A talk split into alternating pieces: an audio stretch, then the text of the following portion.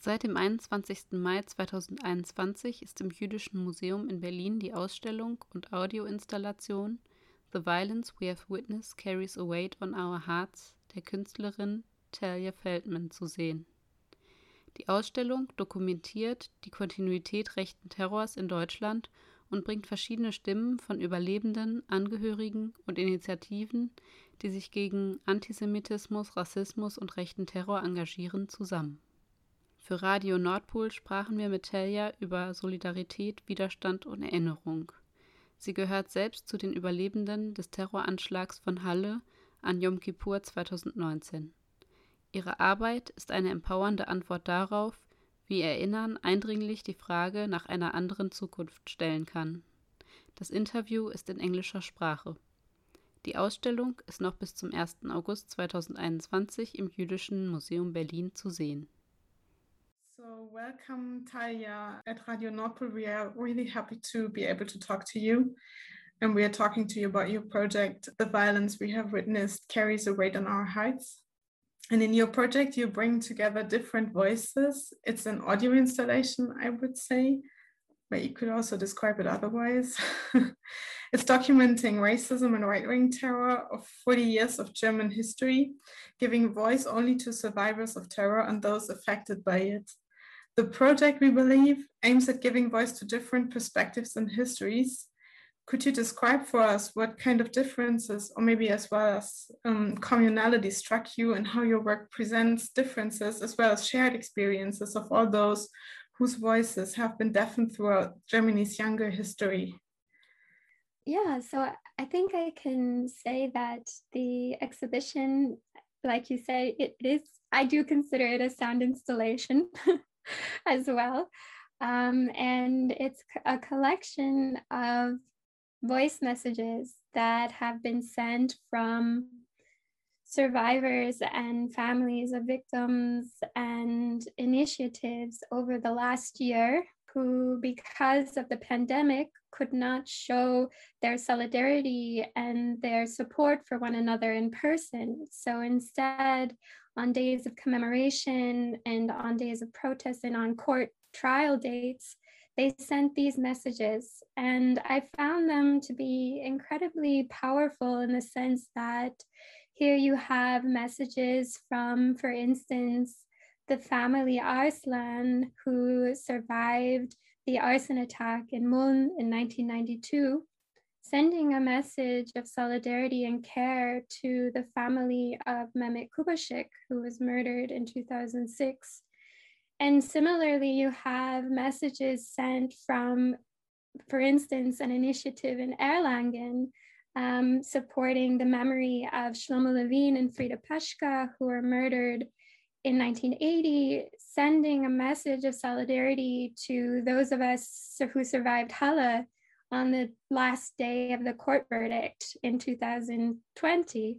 Um, the attack, of course, happened in 2019, but the verdict, the day of the verdict was in 2020. And I found that the continuities there in looking at this history of right-wing violence, this pain, this this continuity of, of attacks and where you have perpetrators being elevated above the voices of victims was something that really struck me and of course is is one of the main uh, I, you could say like main points of this project is pointing to those continuities but also focusing on the fact that these voices despite what happened to them, are continuing to fight even 40 plus years later and reaching out to one another and standing on common ground. And I think one of the voices says it very well, where she quotes actually Sara Ahmed, who speaks of solidarity not as something that is easy, and not as something that is saying that we are the same in any way. We have different experiences, we have different lives, we have different hopes, different dreams. But what solidarity means is that we have found a common ground. And I think that this work really is about that this common ground that we share both in this fight for justice and for clarity but also for change and for a better future for all of us thank you that is something that we have also been thinking about um, and you um, already touched it with what you just said that there might also be contradictions or conflict in those um, messages and in the histories they document and the forms of solidarity they document. And is there something that you encountered or that struck you concerning conflict actually? Conflict. Um, I think in a lot of ways, there were moments that struck me and um, really moved me were moments where I would be listening to a message, for instance, in Turkish from the parents of Ahmed Ahmad. And at the same time, then I listened to a voice message of the mother of Adel B. And you feel that even though these languages are different and these people are different and their experiences are different, and what brought them to Germany or what what they do in Germany and who they are and where they come from, where they live, the cities, the places they are are different. The pain of losing a child to police brutality is there and is real for both. And I felt that in a very real way in listening to them even though, even if I didn't fully understand the Turkish or the German, but I could feel it. And I think that that is really why I took voices for this work in particular was even though they are speaking in so many languages, there is a power in embracing Germany as a migrant society with so many languages. That is that is resistance. And in listening to these different stories and these parents and um, hearing what they're saying and what they're still fighting for in terms of accountability and justice, um, that is resistance. And uh, and I I think again, like of course, experiences are different, people are different, but I think despite those differences, we really we need each other in this fight. And and i think that when you listen to the work and when you hear the work and these voices you can really understand that. This is um, um like a very powerful um, effect uh, that your that your work has and that it brings together those voices. And it actually um, happened that we have been discussing in the past 15 man- months of the pandemic from from an activist perspective really that it had a practical effect and that's what you also um, already talked about. It had a practical effect on anti-racist self-organization i mean of course the pandemic has been brutal for community self-organization. Of course uh, um, a lot of uh, things a lot of actions weren't not possible. A lot of self-organization did not work out. But um, and we i mean we will have to take back the streets someday soon. But um, we feel like there's a difference uh, with regard to survivor groups and anti-racist groups who have at least since NSU Complex Auflösen been working on intensifying their support system. And the pandemic seems to have opened up new possibilities of connection and um, connecting, of caring, and of solidarity connections and strong networks, really. And we have the impression that your work profits from that as well as documents these media networks. Do you share this impression? But I think you already talked about that. Yeah, I, I think absolutely. I think one of the reasons why I collected these messages because I do I do find that this this work is in an archive, a, a living archive in a mm-hmm. way of collecting these messages that were sent from family to family, person to person, initiative to initiative, survivor to survivor, city to city, um, all across Germany, all across the last years or the last year of the pandemic. Um, and I, I feel the power in them as well is the fact that so many of these people I have never met. And yet, so many of them shared these messages with me um, as a survivor from Halle.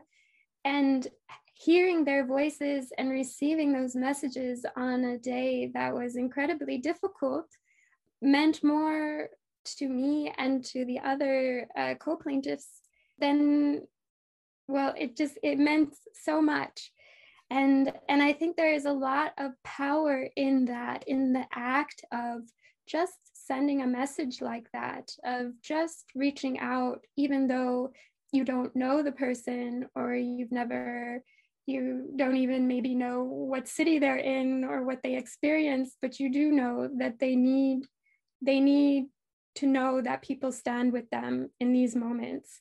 And uh, and i think that in a lot of ways the work is also a form of gratitude perhaps you could say gratitude to them to these voices for sharing those messages with me. Um, also for trusting me and sharing the messages that they sent to others and that they received from others. Uh, and maybe I can also share like an aesthetic aspect of it in that sense. Um, when you go to the exhibition, the voices are animated through sound waves. And for me, that was important because the sound waves kind of symbolize this continuity, this timeline of violence in Germany over the last 40 plus years, but it also represents for me heartbeats and um, the power in in activating the voice for change. Thank you. Of course, it's also an aesthetic aspect on your work. So your work um, it touches upon questions and problems which we have been discussing for a while here in Dortmund and uh, for example, we have an ongoing debate on what it means to remember and to commemorate when confronted with right wing terror, violence, racism, anti Semitism, misogyny. And of course, um, with a state which, which is not able to take responsibility or to be held accountable for, for the structural violence. And those, I mean, those debates, they're not easy between different groups. There are very different ideas of what memory means when it comes to and what do you call it right? Wing terror violence racism. I mean mm, it's it's not it's not so easy. Um, and there is i mean i feel like um, something um, going on in germany right now. And yet it's still very open what this moment in history will have been someone and so this is why we would also ask you if you want to join our conversation what it means to you to remember what it means to you to commemorate to create memory. Why is it important? And why is it a practice of critique of course of resistance maybe but also of care? Because this is what we feel like is interesting for you and this is also what is interesting for us. Yeah. Um, i think for me I find that the power of the voice and these voices in this work uh, and my own voice in finding my own voice through these voices mm-hmm. and through listening and hearing is that we can imagine an alternative to this violence uh, if we only just tuned into the world differently and i think in for myself i i found incredibly empowering much of this conversation within the voices themselves and mm-hmm. how they describe remembrance as fighting. Remembrance means fighting, remembrance means changing. And not only that, but mm-hmm. remembrance means never giving up and never forgetting. And I mm-hmm. and I find that um, there's a moment in this work where Esther Bejarano, who is a survivor from Auschwitz, who works with Kutlu and uh, in in Köln, she says in a message to the families in Hanau from the attack in Hanau in 2020. And she says, Remembrance, when you remember, you are fighting. And I think there's a lot of power in seeing that, even that continuity, and hearing those voices, and seeing from even further than 40 plus years what does it mean for people affected and for families who have lost these loved ones, and to also recognize that they are more than what happened to them, that they are brothers and sisters and daughters and sons and parents and so much more and um, and i see that i see that in these voices too that there is not just a recollection or a fight for for this uh, remembrance of what happened but also for who these people were and are and what it means to carry them into the future of what Germany can be. Yeah. Yeah, um, and this is what really is interesting about it. That um, and it is uh, something that the title of your work um, also indicates um, that that that it's a question also of politics of time. That remembering um, is a question of resistance in that sense that it's raising the question of opening up a future. So where do we go from here? What future is possible carrying this weight? So how might memory or how, how might um, remembering and care open up a collective or livable um, and survivable future for those affected by violence and I mean for, for all of us. And I feel like this is, or at least this would be my and maybe yours too um, for now, for the moment. I try to describe what I was just indicating that there is something happening to uh, politically and socially and culturally right now in Germany. Um, that it becomes obvious that the political aspect of, of remembrance has to do with um, trying to find a way of opening up future. That time is something political. And this is why we also were actually curious to ask you if since you are not you have not been raised you have not been living in germany all, all along. So there are different perspectives that you bring into maybe jewish perspective maybe us american perspective maybe even some we don't know of. Um, if there is something that you could or how would you describe how do you feel uh, or how do you um, how do you how, what's your impression of of the german um, way of remembering of memory politics are the differences to to what you um, have experienced yeah i mean i think that coming from the united states uh, certainly the discussions or the experiences are different. But at mm-hmm. the same time, I see so many similarities in what we are fighting for this end to anti Semitism, to racism, to violence. And, in, and at the same time, this fight to recognize that victims and the language around victimhood has to change and uh, I think like another voice in this work says it very well, Ibrahim Arslan, who speaks about how the word victim should no longer be seen as weak or as passive, but as incredibly strong and powerful and active. Why? Because as victims, we are the main witnesses to what happened. And I think in society, in Western society, not just here in Germany, but in the United States, there is this uh, concept of victims and victimhood as being something very, very, um, yeah, just the opposite of that, not strong. And there is this, um, there's this common trope of blaming the victim even of of telling them it's their own fault what happened to them and And I see that as a major flaw in our society because and and I in a lot of ways I think bringing forward these voices is a way of combating that narrative and reappropriating that word and saying that to be a victim does not mean that I am weak. And uh, and I think these families and these survivors and these initiatives, they are fighting not just to change action, but they are also fighting to change language in that mm-hmm. way.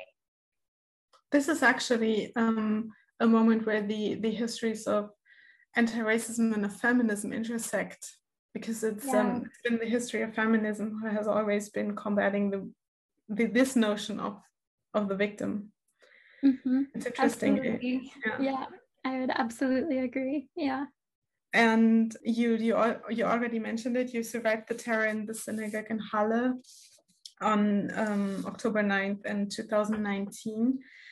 Um, we feel like still today, um, even one and a half years later, it's not easy to describe what what happened. I mean, of course, it's it's always easy to to just name the facts, drop the facts, but that's not what I mean.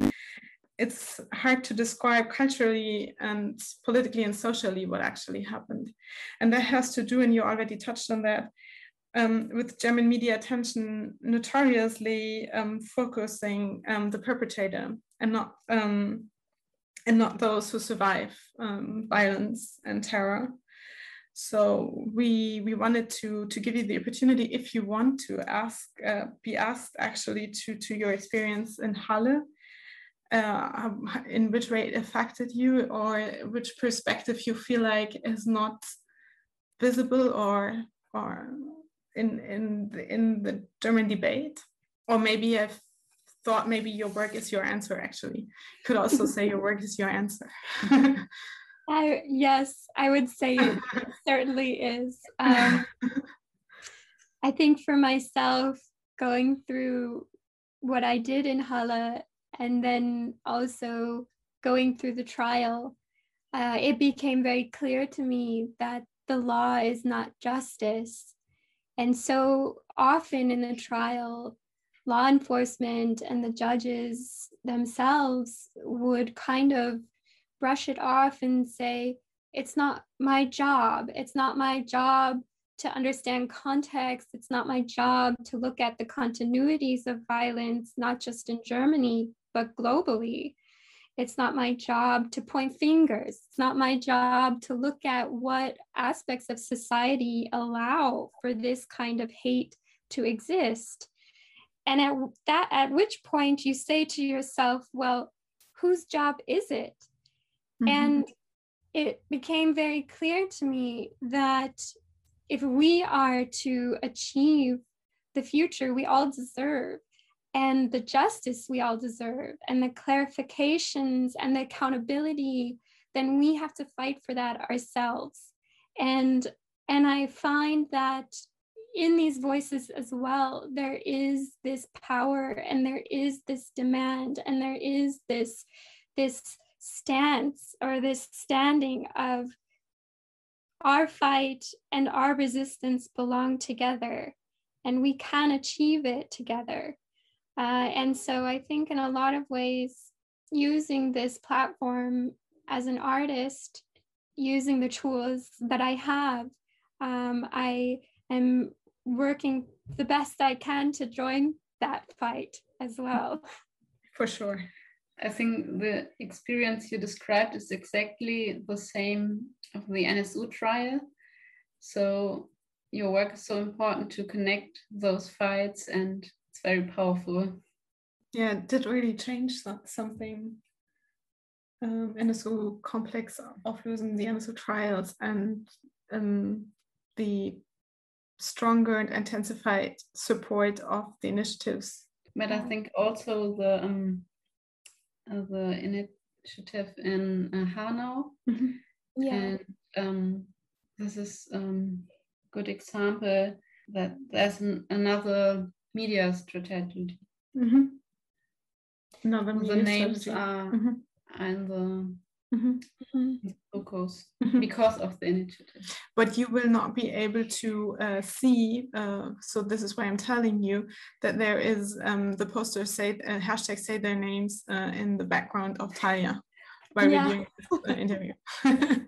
okay, is there something you want to ask us? we want to give you the opportunity to to to ask back. well, I guess I should just first just say thank you. Um, thank you for your work and for what you're doing and for reaching out to me like this and inviting me to speak. I'm I'm very honored. so thank you for that. And uh, yeah, I mean, I hope I hope we can work more together in the future, soon in the near future. And um, yeah, I, I don't know that I have necessarily any questions other than to just say I I hope to learn from you and continue with you. And yeah. But this is why also we we, we wanted to talk to you because we want to um, really transport the message to those listening to to uh, to Radio Nordpol that it is very very important that they go see your work at Jüdisches Museum because it's very powerful work. And i think it's one of the most important uh, let's say topics or whatever um, problems um, that are um, discussed right now in in anti-racism in germany. So so really people go and see this installation yeah. And it's free. The exhibition is free to the public and you just have to register in mm-hmm. advance and i think show a covid test and mm-hmm. yeah, you can go. Yeah, so I hope people will come see your installation and I hope we will keep in touch. Yes, I hope so too. I have more ideas already, so you'll probably be hearing from me. Great, thank you. Yeah, thank you so much. Thank you. Thank you. And take so care, much. please. You too. I hope we can also meet in person one day soon. Would be great.